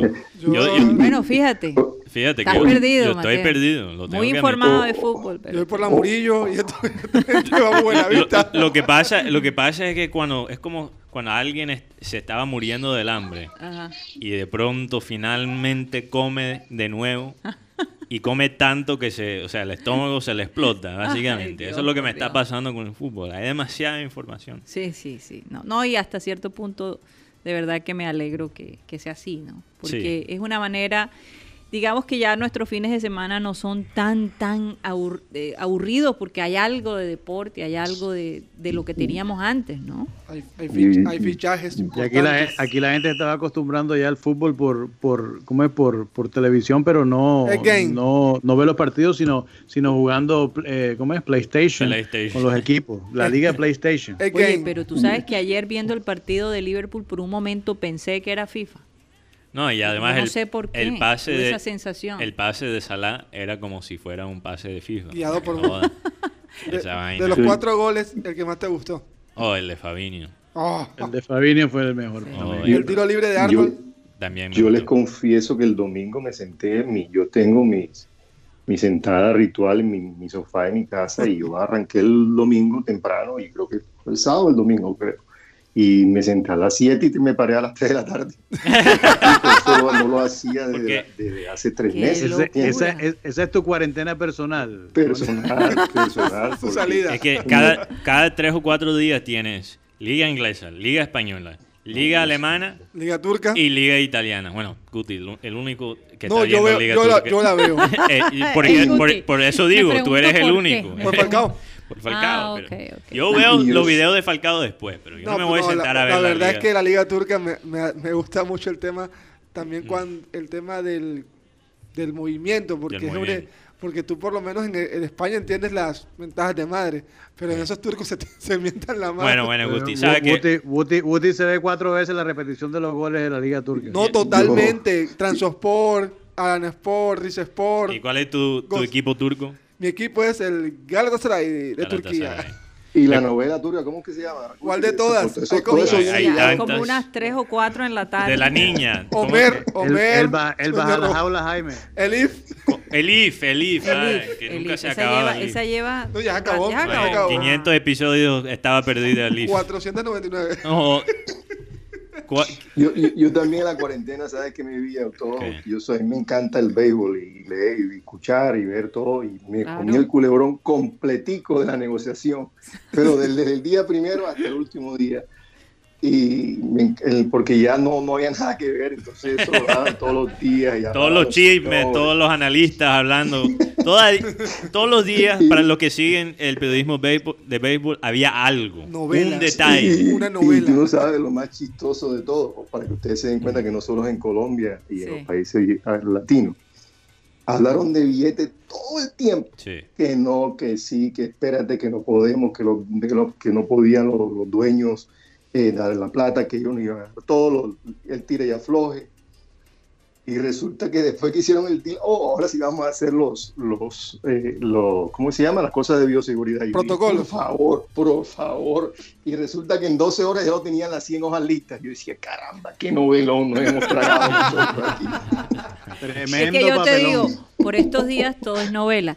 Eh, hay una Oye, pero yo quiero ver, porque tú sabes que E ESPN, perdón, que, que te corta, tú sabes que E ESPN tiene sus documentales de 30 for 30. Ajá. que son básicamente lo que están haciendo ahora mismo con Lance Armstrong, que están hablando del dopaje de Lance Armstrong, que no lo he visto, lo tengo que ver. Sí. Yo, joder, eh, el 30 for 30 que van a hacer, el documental que va a hacer E ESPN sobre eh, el béisbol, lo Sí. que pasó con el béisbol este año, va a ser increíble. Yo, yo me la quiero, en 15 años espero verlo. Este Bueno. año que era tan especial para los no fanáticos de los de los Bravos, los, los Astros de Houston, Los Astros, sí. que como decíamos al principio, No, le le iban- iban a mentar. Oye, se salvaron, eso fue lo que yo dije. Se pegaron una salvada tremenda. Es que- Aunque, aunque si ellos regresan, a lo mejor se la van a aplicar, pero a nivel de, de, No, de- eh. de- cibernética. de compañeros también. No, no, pero acuérdate que... Yo tengo mi teoría del culebrón de la negociación. Ok. Yo creo que MLB, como decía Abel, inventó su, su, su cuento, su cosa para salvar el béisbol, porque yo creo que eso, yo no podía creer Armaron que una 24 horas pataleta. ya- ¿Ah? Armaron una pataleta. Los jugadores fueron los que estaban armando la pataleta. el gato quieto. Bueno. Sí, sí, algo increíble. Ya tenían el protocolo de, en 24 horas, 100 hojas el protocolo. 100 Sí. hojas. Sí, no, eso ya estaba listo. Eso ya estaba listo. Oigan, eh, lo sacaron en dos días. No, en- en Pero, dos- yo iba a terminar el programa con la canción que mi mamá me, me encomendó. sí. Pero yo sé que ella lo quiere escuchar a mi padre al final del programa. Entonces, no sé. me da de todo eh, poner el video La canción y después. que hemos preparado. y No, que no estés nerviosa. No, no, no, yo, yo pienso que de pronto lo podemos meter ahora y eh, terminamos nuestra charla y, y- y despedimos con... Bueno, listo, vamos. Vamos a hacer eso. Bueno, vamos a hacer la presentación. Vamos a hacer la presentación. Haz la presentación, Iván Garrido. Por favor, Estamos tengan piedad de mí, tengan piedad de mí. Producción, vamos. Y ahora, Ay, Dios desde mío. los estudios de satélite, Karina Gaidos nos canta. Está Feliz grabado, cumpleaños. está grabado. Adelante, Karina. No es feliz cumpleaños. No, no es feliz. Ah, es cumpleaños. Happy Birthday to you. Tampoco. Tampoco, no es estilo Marilyn Monroe. No, no, no. Eh, Es, contigo aprendí, es, es la canción que ella me pidió que, que le cantara, entonces la, la grabé previamente porque es un poquito difícil cantarlo y no sentirse en emotivo, vivo, ¿no? sí. En vivo. Entonces, contigo aprendí a cantar el Happy Birthday. Vamos. Karina Gaidos.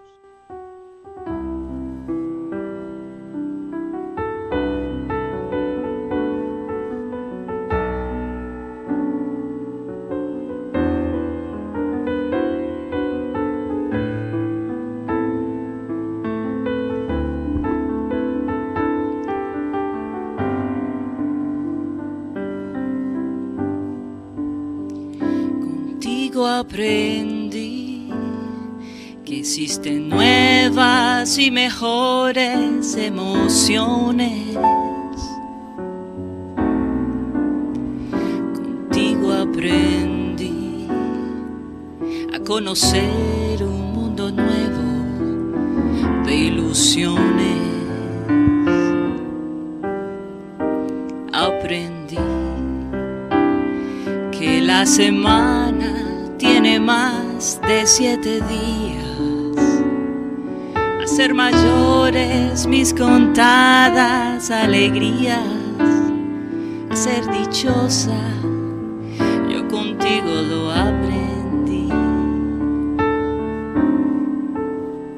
Contigo aprendí a ver la luz del otro lado de la luna.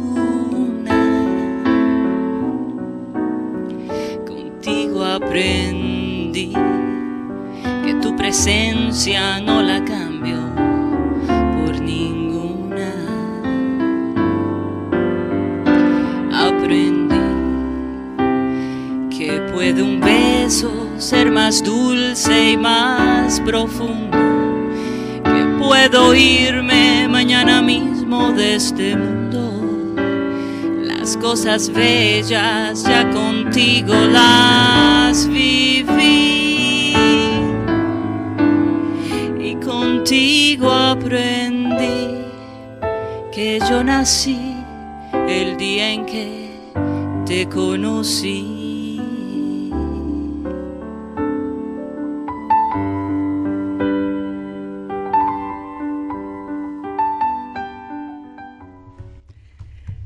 Bueno, Eh, para mí fue un placer haberte acompañado en el piano, Karina. Oh, gracias. Sí, Iván estaba tocando ahí digitalmente. ay Dios mío, es difícil, es difícil. Ex- excelente, yo cerraba los ojos y creo que veía a Gloria Estefan o algo así. Tiene ese tono fuerte. tiene, tiene ese tono, ese, Ah. ese tono de voz de Gloria Estefan. Óyeme, por favor, ni cerca, pero bueno, Iván, si se se, hace llama, lo que se puede. Ah, si se ¿qué llama, si se llama, Sí, se, se llama, se llama Gloria Estefan. No, eh, eh, Miami eh, Sound Machine. Barranquilla Sound Hace, Machine. hace de verdad que mu- siempre me gustó cantar, era algo que, que yo quería hacer, eh, pero que pospuse y, y me olvidé por un tiempo, no, no, no cantaba, la verdad. Puedes cantar Conga de Miami Sound Machine. Debut, debut, debut. Oye, pero, pero se han saboteado la, la cantada de Karina. Oye, ¿verdad? Oye, ella la hizo con todo el amor. Está aquí y ahora tengo que levantar, levantarle el ánimo. No estoy tratando de... Eh, es, cualquier cosa, no es cualquier cosa, no es fuerte, es fuerte. Sobre todo porque, bueno, hay unas imágenes allí muy, muy tiernas, de verdad. de- y, y mi mamá le encanta mucho esta canción, entonces, bueno, me retó, espero que le haya gustado. eh, creo que eh, después de haber practicado un par de días voy a seguir practicando, voy a seguir eh, practicando mi voz porque me gusta cantar. Es algo que, que he dejado a un lado, pero bueno, vamos a ver qué pasa. Siempre hay tiempo para todo, digo yo. Eso puede ser un reto para la familia. ¿eh? Sí, oye, verdad. Tengo la guitarra. Buen reto, buen reto. Yo, yo iba a tocar la guitarra, pero parece que me sacaron una lámina. Sí. Te chapatearon. Me- le gustó más la Estaba como demorando mucho. Se No, estaba no, demorando no. mucho. Es que, es Pero vos tirarme el piano solo porque Mateo no quiso tocar la guitarra. no, yo sí quise tocar la guitarra. Es que Gracias, Orlando A ve- Camargo. a Fíjate, veces- me mandó un mensaje muy bonito. Gracias. un saludo, un saludo para el cabezón. Lo que pasa, Iván, es que a veces con lo que pasa eh, con Colombia en el reporte de FIFA, cuando te dan como un plan pero sin los detalles, Mm. entonces quedas como perdido. Así, me pasó exactamente lo mismo. Queremos tener el fútbol mundial en- aquí en nuestro país, Sí. Pero con, con mentiras. Decir que tenemos 30.000 hinchas por partido es una vil mentira. Sí.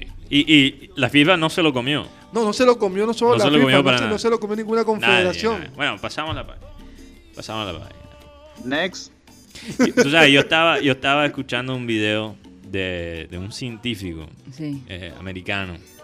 Creo que él está, si no estoy mal, creo que está en en una universidad en California, Mm. quizás Berkeley, no, no recuerdo.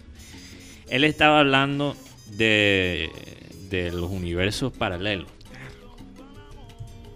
Y básicamente lo que, ¿por qué él cree que hay universos paralelos? Ajá.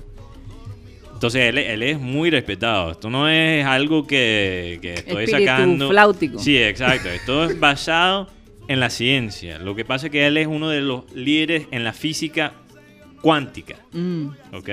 Entonces hay, hay diferentes maneras de pensar de la física cuántica. Y bueno, para darles un resumen, porque no voy a empezar a explicar todo esto de detalles. Profe, por favor. Sí, no le voy a dar toda una cantaleta de la física cuántica. Ajá. Pero básicamente lo que él dice es que cada decisión que tomamos, cada cosa que, que, que haga, hagamos, Que hagamos. hagamos, perdón, que hagamos, Sí. Se me quemó el chip de español por un segundo. Por un segundo se me quemó. Eso es por la camisa Gringa. mayamera que tiene. Eh, Eh, de, flores, de flores. de flor. Bueno, sí, de flores. Em, cada decisión que hagamos, que tomamos, crea un universo nuevo. Me pareció supremamente lindo Mm. eso. Pensar en eso. Y todavía yo creo que destaca la importancia de crear la conciencia, no solo de otras personas, pero lo que haces con tus manos. Sí. En, en estos días que estamos tan conscientes en eh, dónde nos tocamos, qué nos está tocando y todo, hay que, yo creo que aplicar eso en la vida. ¿Qué hacemos con nuestras Oye, y que manos? las malas costumbres se van a perder. O se van a cementar todavía más. ¿Tú crees? Mateo, por casualidad, el científico que tú estabas hablando no era Hugh Everett, No, era Sean que hablaba, Carroll. que él habló de la.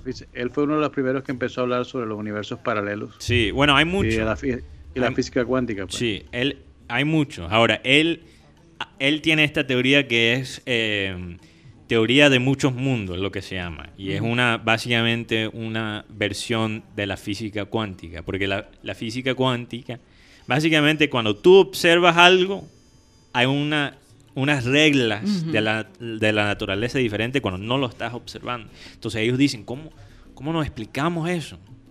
Entonces la teoría que él tiene para explicar eso es que, que cada vez que nosotros vemos algo, interactuamos con algo, tomamos una decisión, eso está creando básicamente una versión donde no lo hicimos. Wow, es, es bastante profundo. la cosa. Bastante profundo. Y eso es basado en la física. Eso no es un tipo que se metió, oye, Se metió. O sea que eso podría Su- su- hablar del Valle de los que estaba con, estaba, estaba con Mike Tyson. Estaba con Mike sí, Tyson. que no, No, está- ese no fue. Esto, esto no, No, es un tipo Dios. que se, se fumó un sapo. No, no. No, se fue- se- No estaba, no estaba ni con Mike Tyson ni con Maradona, así que Sí. tranquilo. Estamos hablando de uno de los, de los físicos más respetados. respetados del mundo. Mm. Entonces, bueno, ahí, ahí lo, lo dejo. Yo creo que es una se idea que se interesante. meta su guacarnaco de vez en cuando, no sabemos. Bueno, eso no lo sabemos. no lo Qué, sabemos. qué guacarnaco. Mira, como el oyente que nos dijo el otro día, yo fumo marihuana, me encanta, me funciona. Yo tengo grados, tengo diploma, soy buena persona. Pero estamos hablando del oyente, no de ti. Sí, un oyente. ¿Por qué, me- por qué vas a decir eso? Nadie, nadie ha dicho. Pronto, Después- de pronto, de pronto No, este- es para este- aclarar, este- por este Dios, es para aclarar. Este científico Así se- se, así se metió un comienza- cachimbombo de eso y entonces ya quería, ya, ya tenía Así comienzan dos los chismes, hay que aclarar. El, el guacharnaco era el que era el jíbaro que, que estaba allá por el pa- por el por el cementerio Galancala Uy. de la historia de Abel. ¿te Ah, mi querido de eso. Tony, eso, se- eso es historia patria, mi querido Sí, Tony. Oye, claro. echen Un ese cuento. Echen ese cuento, Echa el Tony. cuento. echa el cuento. Claro, allá. en- Suéltalo, Tony, la, suéltalo. en la época de, de Pepe, de Lucho, de, de Ugi, Ajá. cuando ya los viernes que estaba allá la música, y allá Clean Clean, que tenían un, tenía un cliente que, tiraba, que creo que tenía ron o whisky, no recuerdo. Era whisky, era Tenían whisky. el bebé abierto. El Sí, abierto. claro, entonces comenzaban a hablar de unas fumarolas y tal, entonces siempre que hablaban de eso aparecía el, el, el jíbaro que estaba ahí, en, en- ¿a dónde era? En, en la pared del cementerio Calancala, ¿no? Y entonces el nombre se llamaba el Guacarnaco, y, y entonces tenían una historia larga que contaban entre todos ellos, y era un código de barra, y entonces Abel decía, vamos a comerciales, vamos a comerciales. Por eso era- que era pasa una el jugo de novela. carnaco ahí. sí, claro, claro, claro. claro. ¡Hombre! Esa historia, esa historia. Eh, eh, no, hay que buscar ese Remember Time. Bueno, si tú quieres ver un universo paralelo, te metes tu, tu roncito. Ahí ves dos o tres universos al mismo Hasta tiempo. cuatro, si Hasta Sí, cuatro. hasta terminas viendo tres esposas. A tu esposa en distintas Facetas. En- bueno. facetas, no sé. Así que ten No, mucho eh, cuidado. Es un eso. universo el, paralelo. El, universo paralelo y resulta que el Elo es el man que se fuma el otro tabacón ahí. está. El Ah, universo eh, paralelo. eh, es un- porque imagínate, cuando carnavales todo se vuelve un universo paralelo, porque la- las feas se ven bonitas y las bonitas se ven... eh, todo, eso- todo se cambia, todo se... Oye, Mateo, estoy preocupadita. Eh, eh, es jueves, es Mateo. Mateo pasa por la gerencia ahorita más tarde. Por favor. Oye, aparentemente, eh, en- eh, bueno, tú sabes que, Mateo, estábamos hablando esta mañana de que, por ejemplo, en Estados Unidos y en, en las distintas ciudades de Estados Unidos hay estos parques nacionales donde la gente puede ir Mm. y hacer un turismo ecológico y estar fuera de- del centro de la ciudad. Pero no solo los parques, porque si no estoy mal, Tony me puede corregir en esto, pero yo Sí. creo que los parques nacionales todavía están cerrados ahora mismo. Sí, lo acaban de echar reversazo. Aquí Ah, en California lo acaban de echar reversazo en Yosemite, porque aquí la Sí, cosa, Yosemite, ayer, claro. creo que ayer hubo 67 mil casos, más en toda la pandemia. y Allá Santo Dios. Yosemite, Disney, eh, Six Flags, eh, Great America que está aquí, ya echaron el reversazo y aquí el gobernador ya dijo que, creo que fue ayer, que él no le va a temblar el brazo y que pueden morirse, pero que va a echar a la fase 1 si no mejoran aquí en una semana. Claro. Entonces todo el mundo cruzando los dedos porque aquí, como le decía Karina esta semana, eh, eh, eh, aquí no están usando las máscaras. No la están usando. No, y están rebeldes. Ahora, en Miami, en el condado de ahí es obligatorio. Ma- Ma- Miami es obligatorio usar la máscara. o Te sea, ponen igual- una y hay multa de multa, 600 Ya hay dólares. una multa si no la usas eh, Mm. en lugares públicos. Entonces, pero de todas maneras, o sea, siempre hay el que no la usa y siempre va a haber el que. Y pero el que por es uno que- pagan un 50. En el Gran Cañón hace tanto calor, 44 grados centígrados, que los zapatos se están derritiendo. Qué Yo- cosa tan yo, increíble. Yo cuando me pongo la máscara, esta semana lleva una semana como de 23, 27 grados aquí, 28, 30 en- aquí en donde yo vivo. Y cada vez que salgo a la calle con la máscara me acuerdo de la gente en Barranquilla. Y yo digo, caramba, qué cosa tan incómoda. Entonces uno le Y pica la garganta. puedes aquí, imaginar. la, la barba, la, aquí las orejas, yo uso lentes, entonces se me empañan, eh, me desespero, pero tengo que, entonces yo decía, ¿cómo hacen allá con 35 grados? ¿Entiendes? Entonces, Bueno, como lo decía por el celular, en el costeñol, So, tómame ese trompo en la uña de- del dedo. ¿Cómo es el cuento? Coge- Cógeme ese trompo en, en la uña. Eh, no es oye, cualquier cosa. Tony, te tengo, Ah, tírala, tírala. Tony, te tengo el tip, te tengo el tip para que no se te empañen las gafas con la máscara. Escucha, anoten. Oye, yo necesito esto. Coge, necesito esto. coge un, ja- coge un jabón, o sea, que no esté usado, sino que esté nuevo, y pásaselo a los lentes. Y después, con un trapito, le quitas Por dentro y por jabón fuera. a los lentes. Santo remedio. Sí. Yo Pero lo jabón- probé y jabón funciona. de bolita o jabón de Jabón, jabón, jabón, jabón de bola, jabón de, cualquier bola, jabón forma. de baño, de bañarse. De Tú cualquier coges forma. Nuevo el jabón. Jabón de y se bola. lo, se lo, se lo, sí, jabón de bola. Apúntele, Ahora, no, bien. vayas, no, no vayas a usar uno de esos jabones azules de bola porque de pronto hasta te queda empañado el vidrio para siempre. Eso ya sería lo último. Bueno, chicos, se nos, Tratemos de usar algo un poco más. Jabón bonito. negrito. se nos acabó el tiempo. El time. Eh, No. Se nos acabó el time, sí. Bueno, puede ser, no puede ser. Hombre, sí. Series. Se nos pasó rapidísimo esta media hora perniciosa. ¿ah? Basta- y pan- bastante Oye, pernicioso hasta que- cantada de por medio y todo, no se pueden quejar. La hora del guacarnaco. No. Bueno, eh, gracias Tony por, por haber estado acá con nosotros, a Iván Garrido, a Gianluca Bachi que estuvo también con nosotros y bueno, y por supuesto a todos los oyentes que nos apoyan y nos siguen. Mm. Vamos a pedirle como siempre a nuestro amado Abel González que por favor despida el programa. un versículo muy importante de la Biblia. En medio del alboroto este y del coge cuñado y todas las vainas que se arman en el carnaval, pues siempre es bueno tener una frase o varias frases que desde la cual usted pueda iniciar una reflexión. Dice la- el versículo, dice, yo te pido que seas fuerte y valiente, que no te desanimes, ni tengas miedo, porque yo soy tu Dios y te ayudaré por donde quiera que vayas. Esto es importante. Siempre y cuando haya la fe en ese sostén divino que se necesita cuando faltan las fuerzas. A lo que tú le temes, so- eso sobrevendrá. Sobrevendrá sobre tu vida. sobre- Yo, por ejemplo, le temo a las culebras.